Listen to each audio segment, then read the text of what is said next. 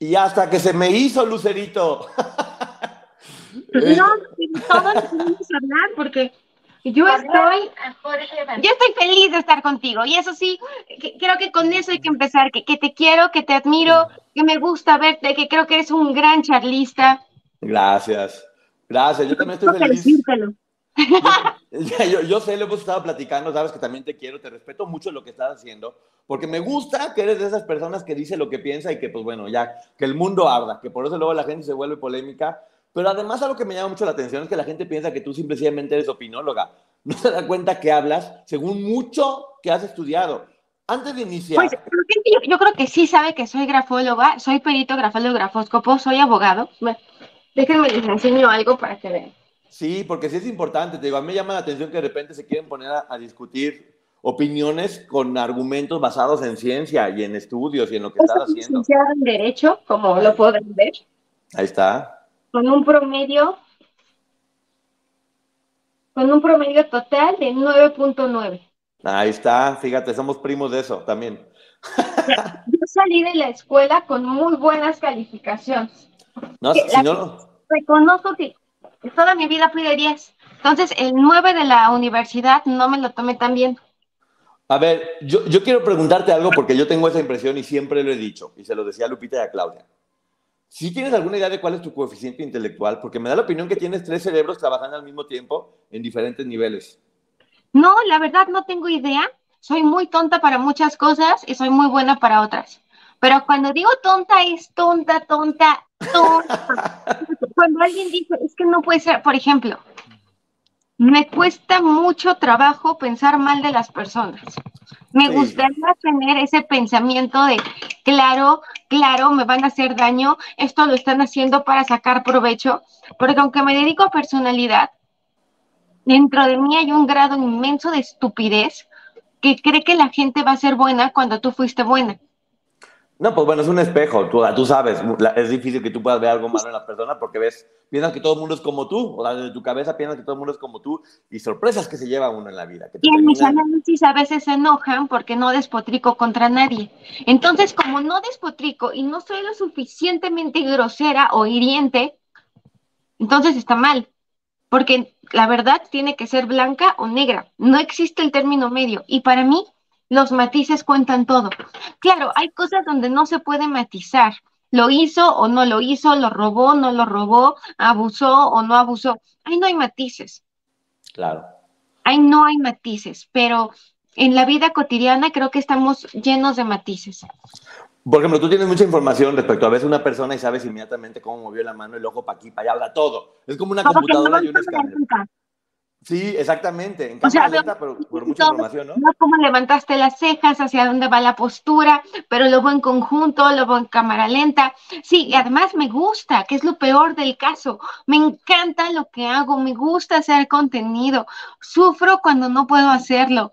Sufro cuando creo que, porque hay cosas que no hago porque no, no me parece que sea lo correcto. Hay temas de los que yo nunca voy a hablar. Preferencias sexuales, Nunca. O sea, si alguien quiere decirlo o no decirlo, esa es su responsabilidad. Nunca.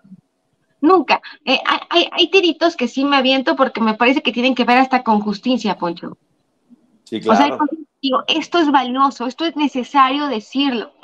Eh, me parece, por ejemplo, que en este momento de linchamientos mediáticos, no propiciar más linchamiento me parece importante. Muy importante, pero oye, tengo una pregunta porque a mí llama mucho la atención como de repente tu cabeza ya tiene como estas fórmulas matemáticas, ahora sí que como Excel, ya tienes la fórmula y nomás ves el resultado porque ya lo tienes bien estudiado. ¿Qué pasa cuando todo lo que está, lo que te está diciendo esa fórmula no coincide con lo que sientes? A lo mejor todos los movimientos y eso te dicen, esta persona no es de fiar, pero tú sientes que hay, gente, hay, gente, que yo conozco que, que sé que sé que son buenas personas con decisiones muy equivocadas. Y entonces tienes que ser profesional, ¿no? Se te olvida en ese momento, tienes que olvidarte que lo conoces o que la conoces o que es tu amiga. Y, además es de interés público, porque no es que yo me meta y diga, ay, hoy tengo ganas de ver qué hace mi vecina. Pues no, pero si la Rosalía sube un video que se hace viral y me están etiquetando, yo sé que hay, de hecho, yo veo mis etiquetas en TikTok. Entonces, si en TikTok veo que les interesa, por ejemplo, que yo hable de Mandy Moore, por decir una palabra, pues de Mandy Moore hablamos, ¿no? Ahorita lo que me mandan es al burro Van Ranking, con el video del burro donde salió de miembros al aire, ¿no? Y digo, es mi amigo, lo quiero muchísimo, quiero mucho también a Lalo Suárez, quiero mucho a todo el equipo de miembros al aire, pero únicamente voy a hacer, voy a describir gestos, no tengo que caer en un juicio moral, porque eso a mí no me corresponde. No, y además me llama mucho la atención, por ejemplo, mucha gente me decía, no te enojaste, ¿cómo voy a enojar si estás siendo profesional completamente? y lo que estás diciendo es real. Yo creo que sin pasión no puedes conectar con la gente. No, yo estoy de acuerdo. O sea, me parece que, que, la televisión sería aburridísima, el entretenimiento, YouTube, TikTok, Facebook, todas las redes sin pasión. Lo tibio no funciona en ningún lado y, lo platicábamos el sábado. Entonces, si tú quieres conectar con alguien, tienes que sentirlo. ¿Qué pasaba, por ejemplo, en los debates de Enrique Peña Nieto? Perdón que se los ponga, pero lo voy a poner. Ahí vamos con el señor. Cuando tú ves los debates de Enrique Peña Nieto, te das cuenta que es muy, muy robatizado. Este es un debate presidencial del año 2012.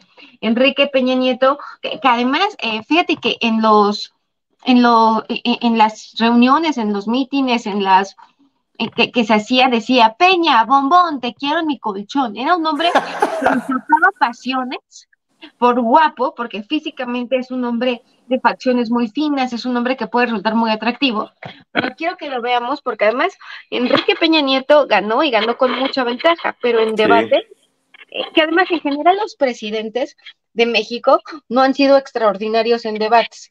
Pero ¿por qué no lograba conectar en un debate Enrique Peña Nieto? Porque era robotizado. Cada movimiento estaba tan estudiado, pero tan estudiado, ay, perdón, que no lograba conectar. Al contrario, parecía lejano. Vamos a ponerlo aquí. Listo. Sí, estudiado. La que venimos fortaleciendo con las distintas voces. ¿Ve la mano? Expresiones, que justamente nutren nuestra democracia no necesariamente se ha traducido. Nota como el dedo está perfectamente ensayado, lo cual no permite que exista ninguna emoción en el rostro del presidente, en el, del expresidente Enrique Peña Nieto. Y lo que es el centro de mi propuesta es que tú ganes más y te alcance para más. Este dedo, no crean ustedes que fue pura coincidencia, que le nació del alma señalar con el dedo. Por supuesto que no. Lo hace porque de alguna forma sus asesores lo, lo, lo, pues sí, le, dicen, ¿no? Va por aquí, va por allá, que yo creo que era eh, una de las herramientas más importantes del presidente López Obrador como candidato. Mucho más que pasiones o animadversiones, porque esto no, eh, esto no tiene, eh, esto es una realidad. Fíjate, Andrés Manuel López Obrador lograba conectar con gran, logra conectar con su audiencia porque sabe cómo hablarles, en qué tono, es un hombre extraordinariamente intuitivo y es una persona que al verse espontáneo permite que se conecte. Voy a poner a López Obrador en sus en sus discursos de campaña. Y porque no son tibios también, o sea, tienen posturas claras, favorables o no respecto a cualquier punto, ¿no? Que creo que también es importante. Totalmente, totalmente. La pasión, misma pasión que no, que no parecía tenerlo. Mira, aquí está, hace seis años. Usan, dinero para comprar lealtades y engañan, compran votos, trafican con la pobreza de la gente por eso pueden postular a una vaca o a un burro y gana la vaca o gana el burro. Y son lo mismo, fulanos y menganos, puercos y cochinos, cerdos y marranos. Pero pronto, muy pronto. ¿Notan el tono de voz, la velocidad, lo fácil que es entender? Estoy segura que se nos quedó mucho más grabado las palabras del presidente López Obrador que las palabras de Enrique Peña Nieto, lo cual yo no estoy hablando de ellos como gobernantes, estoy hablando de ellos como candidatos. Sí, como su capacidad para comunicar y definitivamente lo escuchas a López Obrador aquí y es como el tío que te está platicando un cuento, al cual es un poco más cercano. Y marranos, pero pronto, vamos, cosas que yo sí, que, que, cualquiera puede entender, mientras que Peña Nieto no lograba conectar. Pero esas fueron, eh, esa fue las elecciones del año 2012 donde Peña Nieto le ganó y vemos a un Andrés Manuel López Obrador remasterizado en el año 2018 y llega con, con un ímpetu a los debates que yo considero que tampoco son el fuerte de López Obrador, el debate. Sí, yo también creo. Pero oye, algo que me está llamando mucho la atención, justamente, y lo he platicado contigo, es como de repente ahora estamos mucho más conscientes de lo que tú estás haciendo, nos damos más cuenta de, detalles, pero antes como estábamos llenos de mensajes súper fuertes que normalizábamos o no nos dábamos cuenta. O sea, estábamos hablando de las chicas de, del caso, del caso de Lucero ahorita que estábamos platicando. Yo pensé que te referías a tu debate de historia en historia, porque yo lo tengo muy presente, que déjenme que se los enseñe. A ver. Porque aquí está, aquí está, yo, yo, se llama, ay Dios mío, ¿dónde está? Tenemos, fue hace seis días. Ajá, no, fue hace poquito. verdad. Fue el jueves. vean el rostro de Claudia de Icaza y, y cómo hay, hay palabras que resultan ser un detonante. Perdonen ustedes que yo me ponga el tel así en la cara del teléfono, pero me vale, me vale, por completo, por completo. Ya mi OnlyFans, tampoco me voy a cuidar, la verdad. Espérenlo. Que aquí todo es güerito. ¿Este va a ser el eslogan? Exacto, aquí todo es güerito. que entiendan lo que quieran por el aquí todo es güerito. Exactamente. o que lo descubran. Por, por, por, alguna buena razón se quedó Claudia sin señal por algún momento. Dios aprieta por una horca. Su edad de dos años, por ejemplo, ¿no? Si algo estuvo, estuvieron involucrados, dice, ah, hubo abuso, pues, pero una pierna no me dice nada, o sea, es, muy relativo, Encito, no tuvimos ahí ni, voy, ni le voy a uno ni le voy a otro. Nota ya cómo está parpadeando más eh, Claudia de Casa. Hay que tomar en cuenta que también tiene ojos muy claros, por lo tanto se le resecan más. Mi marido es de ojos muy, muy claros y realmente se le resecan todo el tiempo. En cambio, pero además ve la expresión que queda claro que es de desagrado.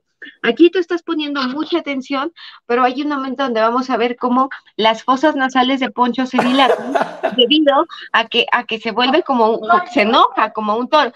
Aquí ya, ah, fíjate nada más cómo, cómo en este momento haces la boca ligeramente chueca porque no coincides con lo que están diciendo. Por supuesto, lo que ha tenido que hacerse, porque ya pasaron varios años ¿Qué hace Claudia? Se tapa la boca, lo cual es un gesto de, de, autocontrol. En algunos casos es de censura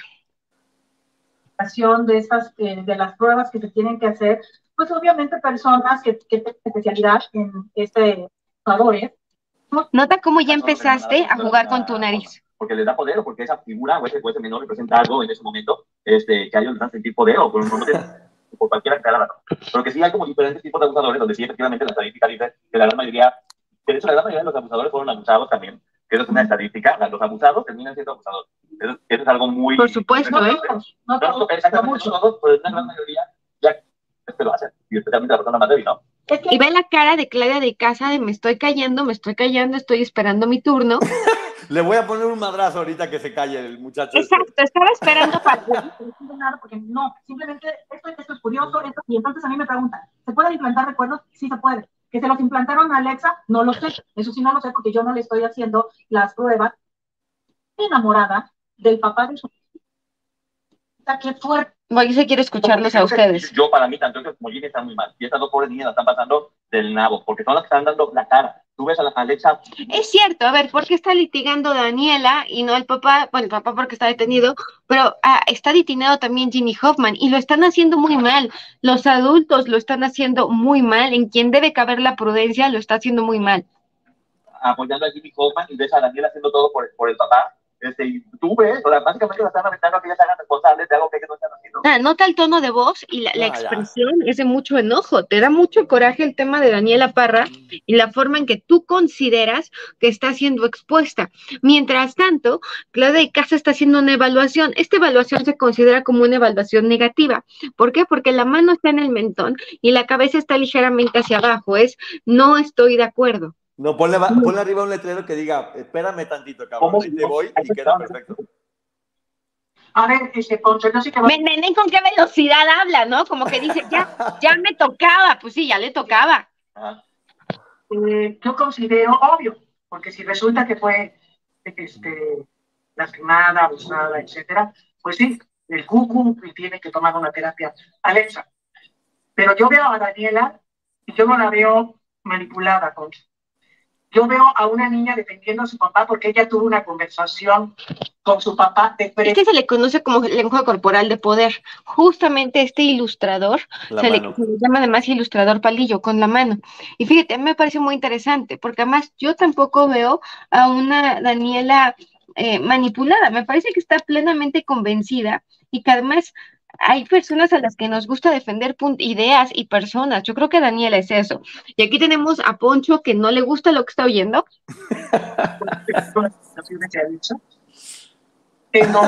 Daniela dudó y enfrentó a su papá.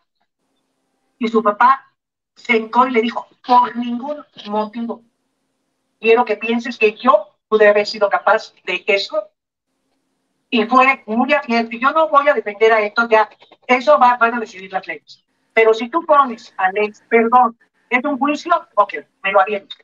Me van a criticar por eso, no me importa. Pero si pones. Y además, ¿con qué tono de voz lo dice? Eh? ¿Con qué seguridad? O sea, sí, Claudia. A una comparecencia que llegan de seguridad ella y la mamá. Mira, quiero que veas cómo también la nariz se te pone ligeramente roja a comparación del resto de la cara. ¿No es la alergia? Puede ser, puede ser, puede ser, pero eh, fíjate, cuando, cuando tenemos algún tipo de excitación emocional, la alergia se pone roja, la, la nariz se pone ligeramente roja, aumenta porque aumenta la circulación en esa zona. Para poder contribuir con... Ya se otra vez, Clau. Oye, cuando yo vi la entrevista me quedé congelado, de hecho te las mandé. O sea, a ver, a ver, yo sí te voy a decir, yo sí vi esa entrevista de Ventaneando. Hay una Ve nada más cómo, cómo está tratando el cuerpo de Claudia de Casa de calmarse. A, al sacar la lengua, jugar con la lengua dentro de la boca. Entonces, a mí me queda muy claro que, que, a ver, la única manera de que las personas se interesaran tanto en esta conversación y en este debate era a través de la pasión. Si no, ¿Sabes? ¿Sabes qué pasa? Y lo platicaba contigo hace rato. Es increíble cómo a veces uno nada más vive las cosas y ya. Yo en verdad cuando terminé, súper tranquilo y hasta estaba contento y demás, pero efectivamente a través de ti, cuando empezaba a ver este, esta investigación, me di cuenta de muchas cosas que de momento no las sentí y que analizándolas así, ya lo platiqué contigo, o sea, yo, mi mamá es muy fuerte de carácter y le encanta controlarme y yo soy muy rebelde con ella. Entonces, Claudia, de alguna forma es una figura para mí materna dentro del programa y tenemos siempre como estas discusiones de madre e hijo. Y sí, fue. Es muy mamá. Yo sí. trabajé con ella en hoy durante. Pongo la mano aquí porque estoy, estoy, estoy acordándome. Tenía, mira, tenía yo 20 años cuando Claudia de Casa me conoció hace 10 años. El tema es que Claudia siempre ha sido muy maternal, muy protectora. Ella una vez nos dio un susto terrible en el programa. Terrible estábamos en La Esperanza, Estado en México, habría que preguntarle. Ajá. La picó una araña. Uy. No me acuerdo, estábamos en Acapulco o en. Pero se puso gravísima. Gravísima. Órale. O sea, esta historia es que te acuerdas y te asustas. ¿Qué pasó con Claudia? ¿Dónde está? Tuvo, tuvo una situación de salud muy fuerte en aquel tiempo. Fíjate, Claudia, yo, yo, siempre le he dicho a muchas personas, sí, evidentemente, sí tiene una personalidad fuerte y puede parecer enojona, pero en realidad yo la veo muy dulce. Capaz que me va a regañar por andar diciendo esto, pero yo la veo como una persona muy dulce y en verdad de repente muy, Claudia es dulce, cariñosa. Pero es periodista, o sea, pero es periodista. Ahora, también creo que estamos en un momento donde puedo o no puedo coincidir contigo y eso es válido. Claro. No es válido, es el insulto. Claro. O sea, yo puedo coincidir con Poncho o no. Por ejemplo, a mí me parece que Ginny Hoffman ha manejado muy mal su comunicación pública. Uh -huh. Que lo que hace ya no es creíble, que no, que no excluye el tema de, de la culpabilidad o la inocencia de Héctor Parra. Ajá. Pero, pero, se convirtió en una villana para el imaginario colectivo debido a que sale riéndose, entra a un reclusorio, Poncho, como si fuera una pasarela. No, pero yo también, lo creo, yo también lo creo, ¿eh? Yo de ella también lo creo y lo dije. Estoy de acuerdo contigo. Ahí sí no, ahí, ahí sí no discernimos. Yo también creo que los papás le hicieron mal. Que ver con lo que está diciendo Héctor Parra. También creo que la prueba que ha sido pública es un audio. Sí. Y ese audio va a ser eh, ante la opinión pública importante. Habría que ver lo que, lo, lo que me comentabas. Uno, el, el, el proceso judicial tiene medios de prueba en materia penal. Aquí debe haber todo tipo de pruebas psicológicas, documentales, etcétera. Videos, fotos. Una que no toma, que no tomó en cuenta Sergio Mayer cuando lo platicó, que se llama la presuncional legal y humana, que tiene que ver incluso con el criterio del juez. Entonces, aunque la opinión pública no es parte del litigio, es una realidad que sí hace presión, por supuesto que existe la presión mediática, y por eso es que muchas cosas se han resuelto. Claro. Porque el caso Devani, si no hubiera habido presión mediática, probablemente ni siquiera hubiéramos encontrado el cuerpo de Devani. Sí, Johnny Depp también, o sea, Johnny Depp ganó primero fuera en la opinión pública y después en el juicio. Claro, claro, entonces, y es más, el hecho de que el documental se llame Los dos juicios de Alexa, quiere decir que la opinión pública es muy importante, porque actualmente no nada más litigamos en, juzgados, litigamos también en la opinión pública. Hoy, por ejemplo, que se sucede lo, de, lo del burro Van Ranking, lo de Jorge Van Ranking, a quien yo le tengo muchísimo amor. Bueno, surge lo del burro Poncho. Seguramente, o lo de Ana María Alvarado, se va a litigar tanto en la opinión pública lo de Ana María Alvarado como se ha litigado como en las juntas de conciliación y que se llaman centros de conciliación y arbitraje. Claro. Oye, pero... A mí, de repente en redes sociales, cuando fue lo de Richo Faril, se ofendieron porque yo dije que podría, las declaraciones se podrían tomar como un daño moral para las personas de las que habló y me decían, es que tú no le das la razón ciega. ¿No? No, no lo digo yo, a lo mejor como abogado del diablo, ¿no? A lo mejor como abogado del diablo, pero desde el punto de vista jurídico, no como amiga, no con las pasiones de Richie, quiero, no, yo también quiero ser Richie Farrell cinco minutos, Poncho. Muero por Richie Farrell cinco minutos. Imagínate. dame, no, dame diez, diez minutos de mi vida, todo lo que sé, todo lo que siento, así.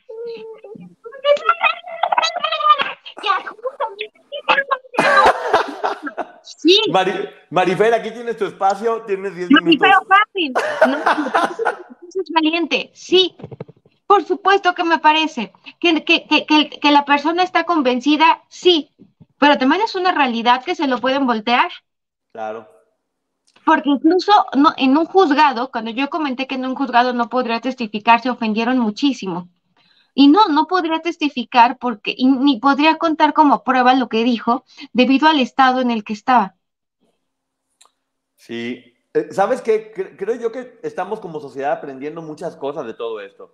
Porque antes, al no haber redes sociales y no manejarse los casos, pues en, los juzgados sabían cómo se manejaban, pero a nivel público no. Por ejemplo, una de las cosas que yo estoy aprendiendo mucho es que en todos estos casos, por ejemplo, de abuso, uno tiene que efectivamente escuchar siempre y creerle a la víctima, pero también respetar la presunción de inocencia de los, de los acusados, que son cosas completas, o sea, son muy importantes ambas, y uno tiene que mantener un poquito en el centro, porque es igual, tú no puedes acusar a una persona sin tener pruebas, porque le vas a acabar la vida, y tampoco puedes revictimizar a una víctima que está hablando y decir, no te quiero ver de lo peor lo otro, porque es igual. El sábado me etiquetaban en este video, este es un video, perdón, te lo estaba buscando, se llama Santiago Llanes. Él es Santiago Llanes. Él se, se quitó la vida debido a las acusaciones de abuso en su contra por parte de la mamá de su hija. Entonces, violar la presunción, y me, me, parece muy interesante esto que están haciendo, esto que están haciendo en Chile. En Chile se está haciendo una página que se llama Crianza Compartida, lo que tiene es una agrupación por la equidad de la, de la crianza y están en contra de las, de las falsas denuncias de alineación parental. ¿Por qué? Porque desafortunadamente se ha al ser la ley una herramienta, porque eso es la ley, una herramienta que resulta falible, porque las leyes no son perfectas, como la democracia no lo es, como ningún, como la monarquía. No hay ningún sistema político que sea perfecto. ¿Por qué? Porque está hecho por personas. Y las personas somos altamente falibles. Entonces, si bien es cierto, la herramienta para denunciar el abuso sexual es necesaria y es efectiva, también es cierto, Poncho, que hay gente que la usa para mal que hay gente que la usa como una herramienta de negociación o como para, tener un beneficio personal, como pasó, por ejemplo, en el caso de Johnny Depp y Amber Heard, que, perdió contratos, contratos muy importantes por la necesidad de por la necesidad de Amber Heard y por, y por la necedad. No quería decir esa palabra porque no me gusta la palabra necedad. Pero hoy por hoy entiendo que así funciona esto. Oye, hablando de Johnny Depp, bueno, eh, creo que una gran figura en el juicio de Johnny Depp fue Camille Vázquez, que, fue, que hizo un trabajo maravilloso y logró conectar y empatizar, siendo también una mujer defendiendo un hombre. Y ahora va a defender ella a Gloria Trevi. ¿Qué crees tú que qué, mensaje está mandando al ser ella quien va a defender a Gloria? ¿Qué vieron la, la, película de Chicago a Billy Flynn? Sí. Bueno, Billy Flynn es un abogado que lo que hace es jugar con todas las herramientas. Eso debe ser un abogado. La única cosa para, que la, para la que te sirve la evidencia como abogado es para contar tu historia. Okay. Para eso sirve la evidencia, para contar tu historia. Fíjate cómo llegó Johnny Depp al juicio y cómo salió Johnny Depp del juicio. Es decir, nos contó una historia. ¿Qué es lo que va a hacer ahora? Seguramente eh, Camille Vázquez, que es una mujer brillante de orígenes latinos, eh, me parece que es una decisión muy acertada, eh, porque además no es nada más Johnny Depp, es un equipo de, de abogados muy importantes. En cambio, vimos el cambio que vimos en Johnny Depp cuando, cuando empezó el juicio al Johnny Depp que vimos cuando terminó el juicio fue muy interesante. ¿Por qué? Porque lo vimos primero despeinado, eh, todo el tiempo así, triste, eh, tota, o sea, e, era nuestro protagonista venido a menos para contarnos la historia. ¿Qué pasó después? Johnny Depp se va empoderando y va, no me gusta la palabra mi empoderar en especial, de hecho es una palabra que no me gusta porque no, no me parece que ni siquiera cumpla con los requisitos eh, para poder estar. Perdón que yo les enseño todo, si me llegan mensajes, si no, no importa. pero, ve, pero ve con qué actitud salió del juicio. con una actitud de absoluta victoria. Esto fue antes de que ganara. Llegaba, saludaba, pero, pero cuando empezó el juicio, lo veíamos cabizbajo. Entonces, finalmente lo que se hace es eh, trabajar con la opinión pública. ¿Y qué quiere decir trabajar con la opinión pública? Es una manipulación mediática. Nos guste o no, es una manipulación mediática. Aquí está, imagínate cuando salían de la eh, de, de, los juzgados, de la audiencia, ven nada más cómo salía Johnny Depp. ¿No parece la portada de una película? Sí, claro. No, o sea, a mí me es más, había momentos donde parecía que estaban coqueteando Camille Vázquez, que a mí me recordaba a Camille Claudel por el nombre. Eh, bueno, yo soy muy fan de Augusto Rodin, pero eh, eh, me parece que, todo esto era importante porque nos estaban contando una historia de cómo empieza el juicio y cómo termina el juicio, se ve despampanante, se ve victorioso. Mientras tanto, teníamos a la villana que, cada vez se veía más destruida, más estresada, se le notaba la, eh, eh, ansiedad, la desesperación. Una historia muy mal contada por parte de Amber y una historia muy bien contada por parte de Johnny Depp de lo que se considera una relación que es absolutamente tóxica. Pero imagínate que Johnny Depp lanzaba besitos en el juicio y las mujeres se nos volvíamos locas. O sea, es Johnny Depp lanzándote besitos porque lo estás apoyando. O sea, claro, claro, así, así funcionamos. Lo que pasa es que antes era en el paredón de la Inquisición y ahora lo hacemos en las redes sociales. Y lo vamos a ver ahora en el, en el 2024 con las campañas políticas. Entonces, estamos hablando de que no importa tanto el cuento, sino cómo se cuenta. Muchas veces es mucho más importante. Si sabes contar bien el cuento. Márquez, ¿no? Que la vida no es como es, sino como se cuenta. Entonces, yo puedo contar, estoy platicando con Alfonso. no, pues qué padre. qué divertido. Así es. Así es. Oh, estoy platicando, oh, estoy platicando con Ponchote que él cree que Héctor Parra debe ser juzgado. Pues sí, es diferente, es diferente. La pasión es lo que conecta. Que, claro. que, que el tema de Mari Boquitas, eh, que platiqué con Poncho y le dije, me voy a poner a estudiar muchísimo para poder estar contigo, para poder hacerlo como, como, mira, porque pues yo te admiro, y entonces yo decía, lo tengo ah, que hacer muy bien, lo, tengo, aquí siempre, está. Siempre lo haces bien. Soy muy estudiosa, eso sí. Mira, aquí están ellas dos compartiendo esta canción. Eh, eh, ella se presenta porque hay quien dice, ¿por qué no le dieron la oportunidad de ser lanzada? Sí, sí le dieron a Mari Boquitas la oportunidad de ser lanzada. Por su, ve nada más la belleza de María Raquel Portillo. Mal llamada Mari Boquitas, pero fue lanzada como Mari Boquitas, así que lo correcto es decir, lanzaron a Mari Boquitas, al personaje que creó Sergio Andrade. Yo, yo me quedo impresionada con la belleza de, de las dos, eh, tanto de Gloria Trevi y el parecido físico de las dos. Sí, eran como, como ya lo comentamos, era como una, la versión buena de Gloria, ¿no? Es lo que tú me decías. Mira, sí, claro, porque Gloria era la rebelde. Aquí está cantando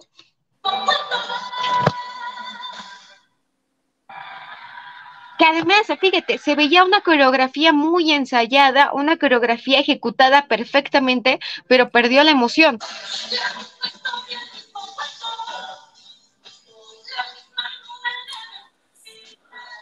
¿Sabes qué pasa? No sé si viste la película de Gloria. Sí, que las ponía a ensayar y ensayar y ensayar y ensayar. Sí, pero cuando Gloria iba a lanzarse, le había puesto una coreografía parecida a esta, a la de María Raquenel, y Gloria salió y se lo que le dio la gana, y esa es la impresión, como que, como que Sergio hizo con, con Raquenel lo que quería hacer con Gloria, que finalmente no lo hizo. Es la coreografía como más ensayada. ¿No es una postura de sumisión la que adopta Mari? Sí, completamente.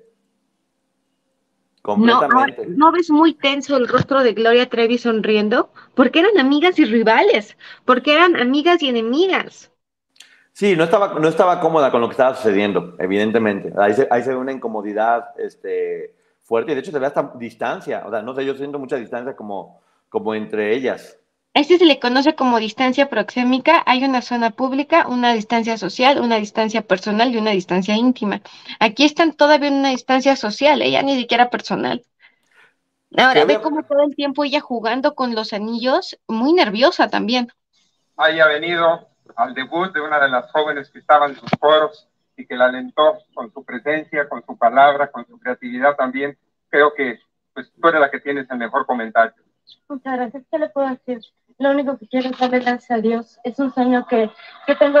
Ni siquiera se escucha su voz, Poncho. No, y, cuando canta es una voz súper fuerte y súper poderosa, y aquí está completamente, completamente disminuida y no se siente para nada cómoda y da la impresión de que en verdad ellas son como estas, se están rechazando, como que las energías se están rechazando muy fuerte, que obviamente conociendo las historias se entiende perfectamente bien por lo que estaban pasando cada una de ellas en ese momento, ¿no? Finalmente las dos son víctimas, o sea, eh, entiendo perfecto, yo hago una analogía constantemente entre Alison Mack y, y Gloria Trevi como entre Sergio Andrade y Kate Ranieri, porque finalmente son una secta y la secta tiene un líder, el organigrama de la secta es este líder. A Sergio Andrade le gustaba que le dijeran maestro, a Sergio, perdón, a Sergio Andrade, a, a Kate Ranieri Vanguard. Los dos buscaban personas de ciertas características a las que hacían sentir como elegidos. Por ejemplo, a María Raquel Portillo le dijo, tú eres la artista que México esperaba. A todas casi, ¿eh? De hecho, yo, tengo entendido que uno de los proyectos, si no se hubiera puesto un alto, tenían, pretendían hacer o una religión o un partido político. Era parte del proyecto que tenía este hombre, que, que, no dudo que hubiera logrado cualquiera. De hecho, Gloria en varios discursos ya estaba mencionando que le gustaría ser presidenta de México. Con lo cual, yo estoy seguro, seguro, seguro que era uno de los pasos a, a seguir. Y lo peor es que también creo que posiblemente lo hubiera logrado, ¿eh? porque iba, iba bastante bien porque además era una figura que le gustaba a los niños, a los señores, obviamente. O sea, a, los señores también les gustaba. Déjame te enseño. El, los calendarios están todas. Eh, es impresionante, impresionante. El Mira, el parecido físico de las personas que están aquí. Igualita, sí. Sí, buscaba el mismo molde. O sea, e, e, es aterrador también siempre estuvo, bueno, pues ya se ha platicado esa historia y siempre estuvo buscando a su lucero, a la lucero que no pudo concretar ese gran amor que según él sentía, que no era otra cosa más que enfermedad. Este, estaba buscando a ella en todas y cada una y evidentemente nunca lo encontró. Si ven que volteo es porque estoy jugando con la cámara. Nunca, bueno, Gloria Trevi era muy parecida, ¿no? Físicamente a Lucero. Sí, pues ganó como la doble de Chispita, de hecho, de ahí fue donde la contactaron. Mira, ella es Marlene Calderón, Carola de la, Carla Katia, Carola de la Cuesta, eh, Wendy, ¿cómo, Liliana Soledad Regueiro, Sonia Ella es la actual esposa de Sergio Andrade. Sí, Sonia Ríos. Oye, a mí lo que se me hace increíble es que ese tipo de calendarios con puras menores de edad se vendiera y como si nada, que no pasara nada y que nadie, que nadie comentara nada al respecto. Esas son las cosas que ahorita me impresiona, cómo normalizábamos tantas letras de canciones, como hace rato lo comentábamos, este tipo de fotografías, y no pasaba nada. No pasaba nada, nadie decía nada, era totalmente normalizado. Este y otros temas que ahora salen a la luz, ¿no? Sí, oye, ¿viste los videos de las chavas cuando estaban denunciando, riéndose y demás? Se los pongo, bueno, les, pero, pero, pero antes, explícales cómo llegaron a mí esos videos, por favor. Yo te los mandé. Así es. Me los, mandó mucho porque él, él me comentaba justamente que esto generó una gran animadversión eh, en su momento. Es decir, decían, ¿cómo puede ser que se están riendo? ¿Cómo puede ser que, mira, evidentemente es una, es una incongruencia, pero también hay una risa que es de nervios, ¿eh? O sea, no toda risa es de felicidad o, lo que tú me decías, que ellas se sentían eh, liberadas. Carola, Carola comentó que en cuanto llegaron por, su hermana y por Raquel al departamento y se las llevaron, lo primero que hizo fue correr a la cocina y agarrar un frasco de galletas y comer compulsivamente porque no podía comer nada y tenía hambre. Entonces, que, que, que, seguían serias, pero que de repente querían reírse porque era como, como que algo, sabían que por un lado querían festejar de ya somos libres al fin, ya podemos hacer lo que queramos. Una restricción y no fue una restricción de una dieta de un mes o de dos o de tres, fue una restricción, les robó la juventud a todas, les quitó la niñez a todas, que el Señor sigue libre y entre ellos pues, siguen peleando, e, es un fenómeno rarísimo. O por ejemplo, Karina Yapor, que de repente llegó y estaba completamente desnutrida, llegaba inclusive con acné, y después cuando por fin se decidió hacer su declaración, pues llegó perfectamente arreglada con el, con el, pelo arreglado, se, veía muy guapa, y mucha gente tomaba eso como, sí, y mucha gente tomaba eso como de, es mentira, porque ahora está arreglada, cuando a lo mejor pues es porque, porque estaba, es justamente ese video, estaba recién viviendo de nueva cuenta, después de todo lo que le había tocado pasar porque le quitaron todo, le quitaron todo, todo. Es una jovencita a la que le quitaron, ella cuenta de los castigos, cómo la, sacaban desnuda después de, haber tenido un bebecito. Sí, desnuda.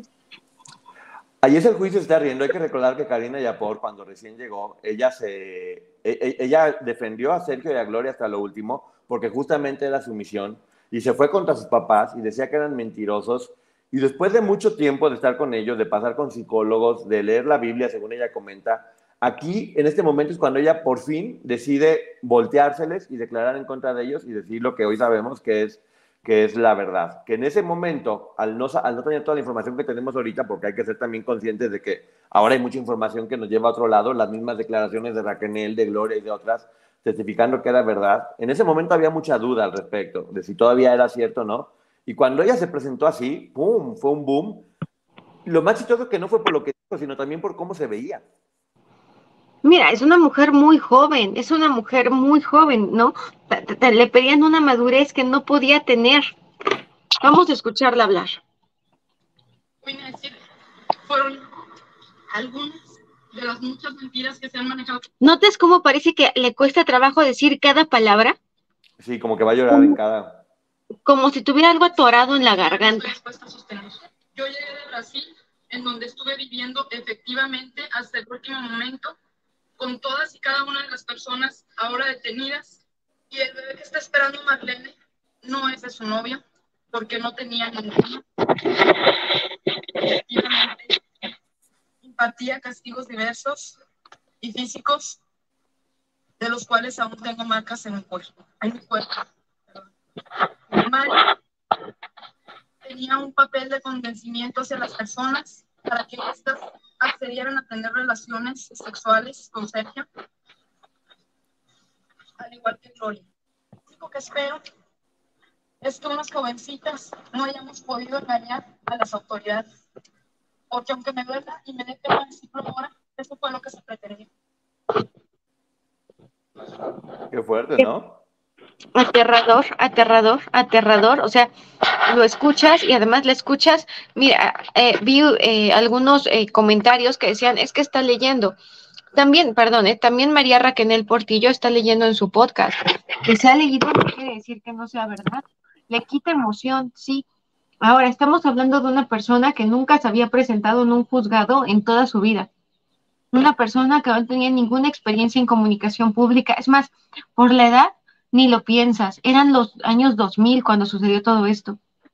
¿Sabes qué me llama, la llama mucho la atención que finalmente todo esto de Andrade fue un tipo oculto, de, de forma negativa, que fue muy nocivo. Y hoy por hoy Karina Yapor sí trabajaba o trabaja en las noticias, pero también es líder de un culto religioso finalmente, este, tirado más a Dios y a todo esto. Y es una líder muy fuerte, que, que habla, ves sus testimoniales en YouTube justamente, y la ves con un poder de, de, convencer a todo mundo y de motivar. Y sí, ella es fuerte. O sea, aquí cuando habla, a pesar del trabajo que le cuesta, a pesar de la juventud y de la edad que tiene, lo hace con mucha fuerza. Lo hace con mucha fuerza. Ahora, eh, tanto ella como Alina Hernández destapan esta cloaca. Sí, y sabes que una de las cosas que me estaban comentando, este, porque, bueno, ya después lo platicaré porque he hablado con varias de ellas, que justamente dentro de todas las chavas que llegaban, hubo dos que eran muy rebeldes y que tenían un carácter como más fuerte y que le hacían ver la vida de cuadritos a Sergio, que eran justamente Aline y Karina. Ambas en su momento fueron como el coco o con quien se tuvo que enfrentar Sergio, tal vez porque dentro de que eran muy jóvenes, no tenían tanta inocencia, tenían un poquito más de, colmillo y de carácter. Y bueno, eso es número uno. Bien. Claro, exactamente, amor propio o unos valores diferentes.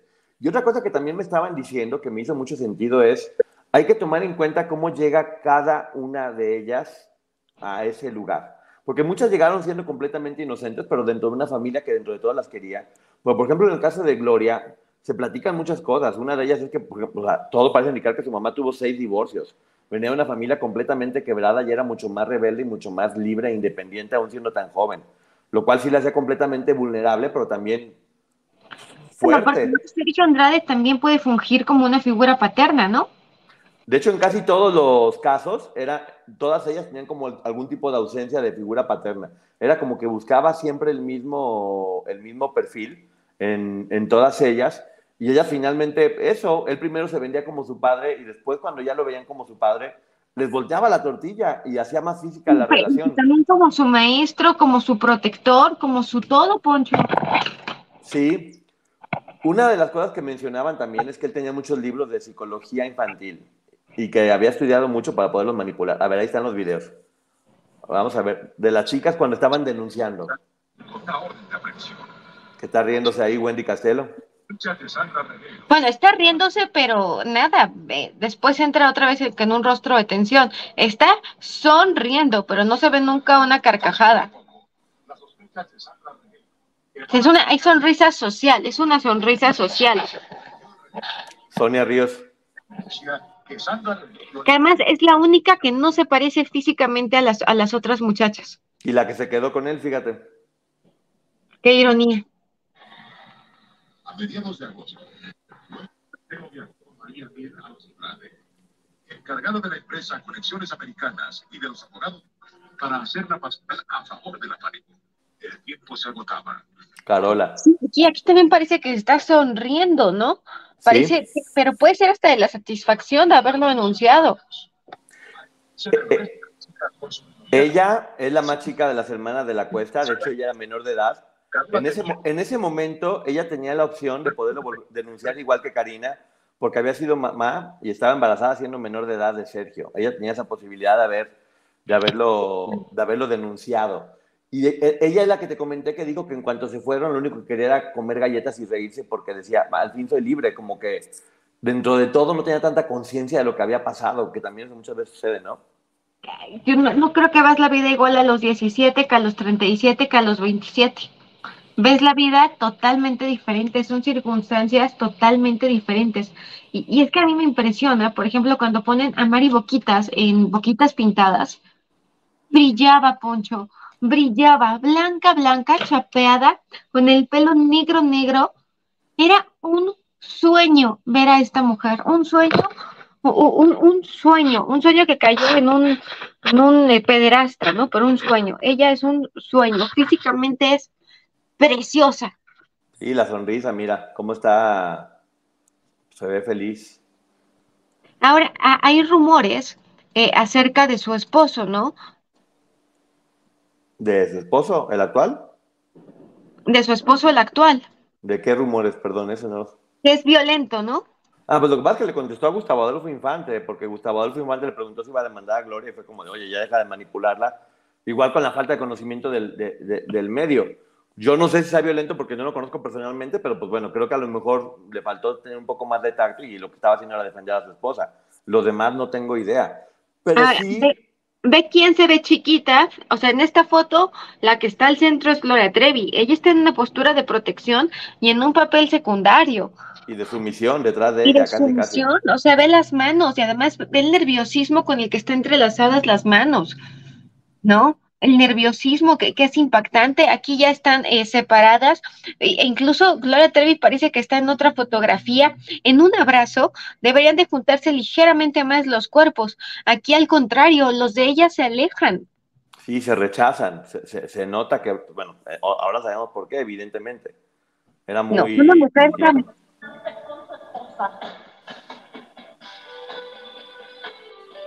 Porque además, mira, incluso cuando canta la canción parece que está sufriendo. Los movimientos son de Gloria Trevi, o sea, es- eh, son los movimientos de Gloria, justamente. Es lo, es lo mismo, o sea, podría, po- o sea, si le pones en mudo, podría parecer que está cantando Gloria Trevi. porque fue la más obediente de todas, ¿no? Y, y Gloria Trevi cuando sale en este debut en Siempre en Domingo, tal y como dices, y, y- y que además esto le ocasiona un castigo, porque se supone que habla Emilio Azcárraga y le dice, no nos, no nos, ¿qué hizo? Sí. Pero la gente enloqueció porque le encantó. Oye, también algo que me acuerdo mucho, que, que ahí también viene la enseñanza, cómo uno debe aprender a no juzgar de primera instancia. Yo me acuerdo cuando salió todo esto que yo vería a Raquel y yo pensaba, es que parece que es mala porque todo el tiempo está callada y como enojada y como oscura. Y yo me daba la impresión en ese, en ese momento, aclaro, que era como la, la celadora. Y lo que yo interpretaba a lo mejor como que era como un poco de maldad. En realidad era una profunda tristeza y una profunda depresión y, y ahora vemos que estaba completamente quebrada. Y ahora que la veo dar entrevistas, en verdad, hasta el tono de voz y todo parece que es otra persona completamente, como que brincó de la sombra de la luz, ¿no? Mira, aquí está Gloria Trevi en las escenas comparadas, para que no haya tampoco un tema de derechos, lo que hizo en aquel siempre en domingo en el año de 1989, de acuerdo a nuestro YouTube. Aquí está, aquí está Gloria Trevi que no sigue la coreografía, pero que sigue su instinto, y su Claro. instinto no se equivocó.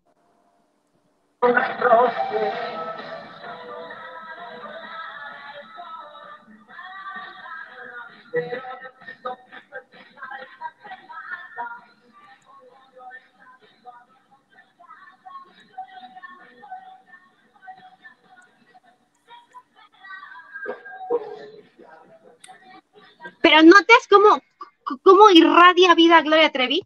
Claro, o sea, eh, eh, toda la rebeldía, yo creo que ella estaba contenida todo el tiempo con la vida que estaba llevando, y acá es como, es el único espacio donde puede hacer lo que quiera. En la película se ve que la cacheteó. de, de brincar. Creo que ya es tiempo de con el psiquiatra. Pam, pam. ¡Vamos, Marifer, dale! ¡Avienta libros, eso! Mira, Es que, en cambio, ves a Mari Boquitas, que es tan perfecta y tan contenida, que no logra transmitir. Hay, hay- hay- hay una frase que es muy cierta, que dicen que por eso ganó Trump, y yo también lo, lo considero, es, uno tiene que ver a la gente como es y no como dice que es. Porque tú- nadie te va a decir su, su- su lado rebelde o su lado malo, pero si, si alguien sabe leerlo bien y empatiza con ese lado es cuando les va muy, muy bien. En ese momento las mujeres estaban infinitamente reprimidas. Estaban reprimidas y no lo hacían, y vieron en ella la forma de hacerlo de alguna forma, y ella representaba todo eso, romper con la sumisión que ellas tenían cuando querían ser libres, ¿no? Pero además un nivel de manipulación, de, de- de promesas incumplidas, de, represión, eh, de dejarse, eh, el hecho de alejarte de la familia. A mí me recuerda mucho a la secta Nexium. Completamente, o sea, yo que me ha tocado también, y, y también sabes cuál, la de Tom Cruise, es también bastante parecida a todo este tipo de Ah, grupos. la de, eh, claro, claro, claro, la, la de la cienciología. Igualito, es lo, es lo mismo, hasta son como por multiniveles, y por partes y cómo los van alejando de su familia, cómo les dicen que les van a contar secretos, cómo también todo lo, lo que tiene que ver con la sexualidad es, está muy ligado, cómo la forma de someterlos, la forma de castigarlos, de hacerlos cómplices de alguna forma, porque al hacerlos cómplices no pueden denunciar. Y yo es lo que decía cuando estudiábamos todas, todo este tipo de organizaciones coercitivas, que son calcadas, ¿eh? Es calcadas 1, 2, 3, 4, nomás cambian los Igual, nada actores. más cambian las caritas. Y en Pero es lo mismo. ella parece estar en otra foto. María Raquel Portillo parece estar en otro lado. Sí, justamente.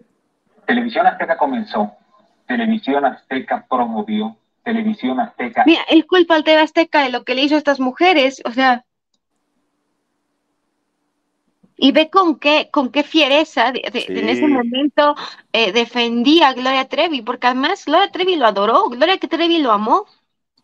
Sí. no les importa y eso justifica. No lo justifica, pero tampoco justifica que TV Azteca haga lo que hace con nosotros. Pero una televisora no creo que haya sido la que dijo, Sergio, tú vas a hacer esto y, No, y las niñas van a denunciar es- eso. Niñas, La- no, niñas.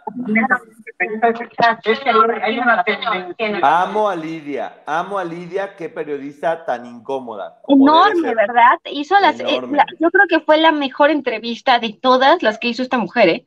Por mucho, no, no, no se dejó llevar y, y hacía las preguntas que se tenían que hacer y no se las puso a modo, los, los, los, los, los orilló a que hablaran o que dijeran unas cosas. A través de distintas. la cara de dolor de Gloria Trevi, acaba de perder una hijita. No, es increíble la historia, lo triste de ella con su nena. Pero con demás hijos, te quieres casar. Me quiero casar. ¿Ya escuchaste el tono de voz? Sí, y ese tono de voz siempre lo identifiqué cuando mentía. Y quiero levantar la cabeza muy en alto. Dios me lo permite, me voy a ir a comer una bien hecha. Te lo Ah, ¿Notas cómo empieza la entrevista? Les pregunta, ¿qué vas a hacer cuando salgas de aquí? Y después ya se descose. Extraordinaria, ¿eh? Sí. ¿Dónde está tu hija. Mira, Lidia, yo te estoy diciendo, que si no me escuchas, yo te estoy diciendo que... Como cuando pierde el control, se enoja, ¿no? Inmediatamente. Claro.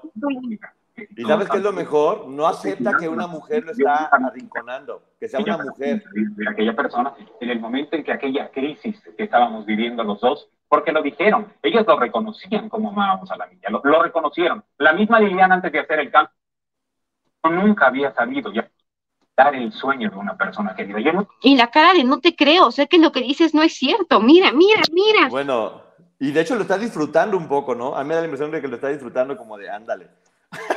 Yo la veo harta. ¿Sí? Yo nunca supe en mi vida lo que era quedarte despierto, aunque tú también tienes sueño, para que esa persona le dé la forma en que estás viviendo. Un día me levanté, fui al baño. Cuando volví del baño, Gloria no estaba en la cama. Estaba hecha bolita así, en un rincón del departamento, llorando y temblando. Son cosas muy duras de recordar, pero son cosas mucho más duras de vivir. Y nosotros lo vivimos. Y la niña siendo construido. Que vengan aquí, vamos a discutirlo en donde se llevó a cabo todo el asunto, en teoría, porque a estas alturas nos- Nota cómo tiene que respirar Gloria Trevi. Glo- Gloria Trevi tenía mucho, a ver, Gloria Trevi tenía el mayor dolor que puede tener una persona en la vida. Claro, perder su bebé. O sea, ahora, Mari Boquitas ahora ya ni siquiera usa esos colores que traía antes, ¿no? Aquí está con, con Luisito Magaña y quiero que lo veamos como, cómo está ya de color de rosa. Muy buena entrevista, por cierto. Véanla en el canal de Magañísimo de Luisito Magaña. Aquí está el canal de Magañísimo, justamente aquí está. Es otra, Magañísimo. es otra, Es otra. es otra. Y lo veía en la mirada, en el tono de voz, en, en- o sea, es otra, o sea, otra completamente. Hasta los colores, mira, ya trae collares, no usaba collares, no, nada. Yo sí, yo sí la veo liberada y la, y la veo valiente.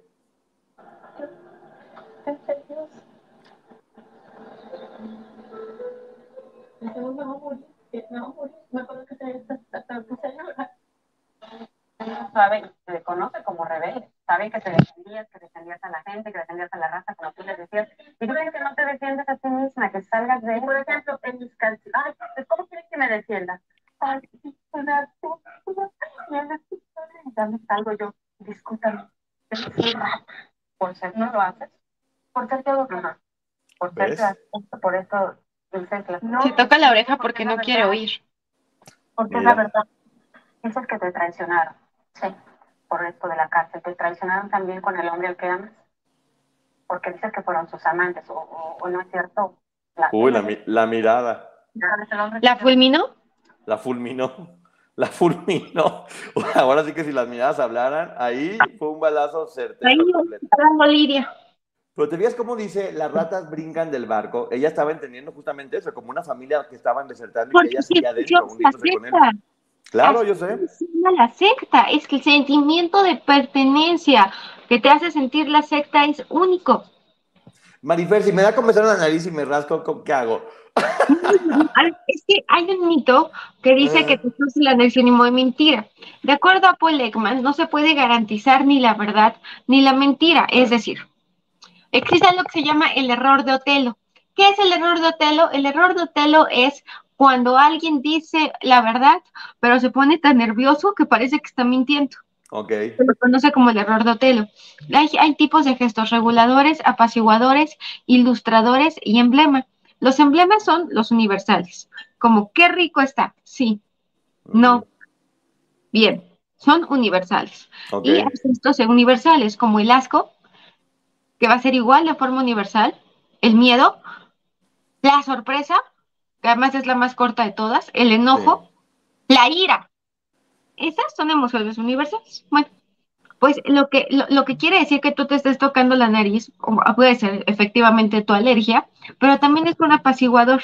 Cuando estoy muy nervioso, mi cuerpo va a tener como micropicores. Entonces me va a dar comezón en la nariz, me va a dar a veces hasta en la cabeza, y son, y son lo que tienen como efecto es calmar, porque el cuerpo lo que está buscando es calmar esta, esta serotonina, perdón, aumentar esta serotonina y mantener que tu cuerpo esté buscando calmarte todo el tiempo, ya sea comiendo, durmiendo, tocándote, este, a veces de formas más sanas que otras. Pero lo que está haciendo tu cuerpo es tratar de calmarte. Oye, Marifer, mucha gente dice, ay, lee firmas. No, no es únicamente grafóloga. De hecho, de hecho, tú eres una experta en imagen pública y das asesoría. Según tu experiencia, Ni siquiera leo las firmas, las analizo. claro, o sea, es lo que te digo, la gente simplemente frivoliza y no se da cuenta la cantidad de estudios. Pero soy perito y además estoy en las listas del tribunal y todo, claro, claro. Exacto. ¿Qué consejo le darías a Gloria en la situación en la que está? Con esto de la demanda, que ella está finalmente siendo como arrinconada. A nivel imagen, ¿qué es lo que más le convendría a ella? Mira, yo creo que la serie va a hablar por ella. ¿Ok? Yo creo que ella va, va a litigar con la serie la opinión pública.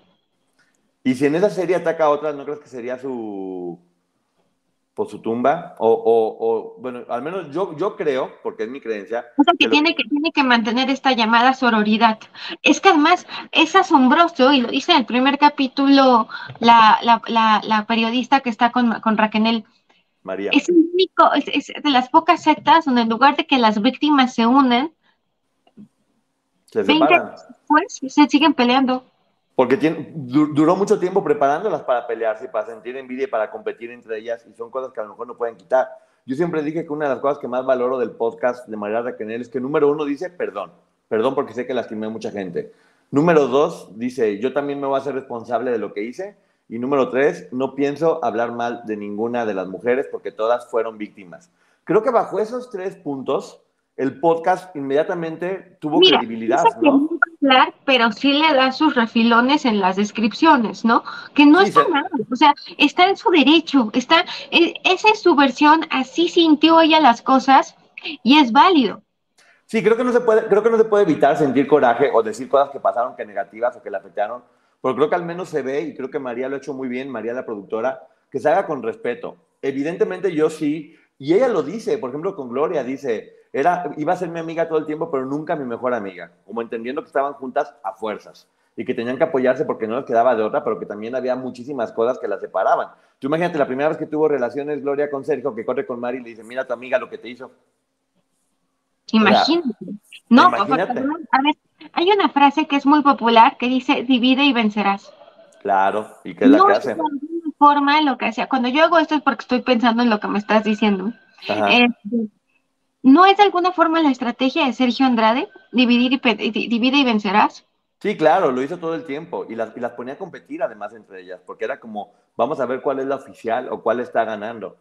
Ayer un- estaba yo haciendo un live y me decía una persona, es que eh, qué bueno que no te conoció Sergio Andrade porque es cierto, yo soy ahorita que me estoy viendo aquí, soy del tipo físico de las en las que se fijaba Sergio Andrade, qué miedo. No, pero contigo se hubiera topado con la horma de sus zapatos. Estoy seguro que hubiera sido, sin duda, te lo aseguro, de las rebeldes, que lo hubiera puesto en su lugar eventualmente. Eso estoy No, seguro. sí, niña muy buena, yo era una niña extraordinariamente buena, eh, pero crecí en otro, soy de otra generación. Cuando pasó esto, 84, yo ni siquiera había nacido.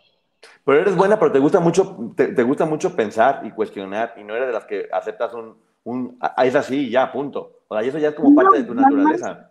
Que yo sí creo que con el tiempo los padres se han hecho más conscientes de todo esto. En aquel momento no, ¿no? Claro. Éramos una sociedad más inocente. Oye, y hablando de organización coercitiva, hace rato estábamos viendo la canción de Lucero con tan pocos años que yo no analicé. Es el, manu- es el manual perfecto de una víctima, diciéndole a él básicamente, voy a hacer todo por ti, me, me rindo ante ti, quiero ser perfecta para ti, sin ti me muero. Y esa canción estaba normalizada y fue un éxito. Es impresionante. Es aterrador. Yo quiero hacer para ti un amor muy especial.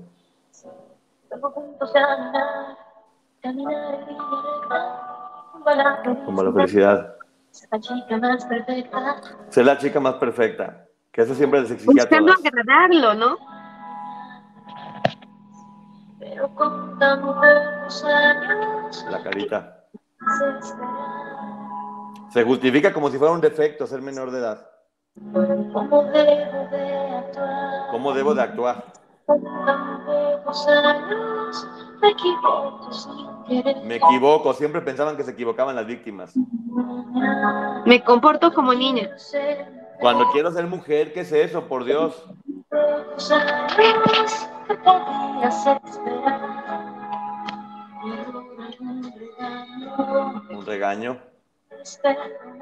¿No me quieres perdonar? ¿No me quieres perdonar? no, no. Irrita ver esto. Es, es irritante. Es lo que te digo, o sea, un regaño, un no me quieres perdonar, quiero ser perfecta para ti, como tú y nadie más, pero con tan pocos años. O sea, es, es- esta- es la voz de todas. Criticaban a la mamá de Lucero y mira dónde está Lucero y con qué salud mental está Lucero y qué bien está Lucero.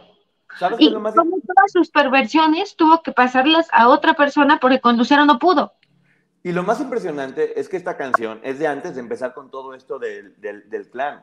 Entonces estamos hablando de que esta práctica ya se venía siguiendo hace mucho tiempo y yo siempre he dicho que Sergio no fue quien la creó. Yo estoy diciendo que Sergio fue alumno de alguien. Fue alumno de alguien y simplemente lo, lo digamos que formó su propia... Él parece un narcisista, perdón, estoy buscando un libro de Sí. poemas que yo tengo de Sergio Andrade. Ajá. Este libro de poemas de Sergio Andrade, uno, como mujer te enamora que te escriban poemas, ¿sabes? Sí, Como- claro. Es parte de la manipulación. Mira, este es un libro de Sergio Andrade que se llama La sangre inútil y otros cuentos eróticos. No soporté leerlo. Es un, y fíjate que tiene buenas figuras retóricas, en cuanto a narrativa es muy bueno, pero sí deja muy claro las, eh, las perversiones de Sergio Andrade. Las ideas que él tiene sobre la sexualidad lo podrán ver en este libro.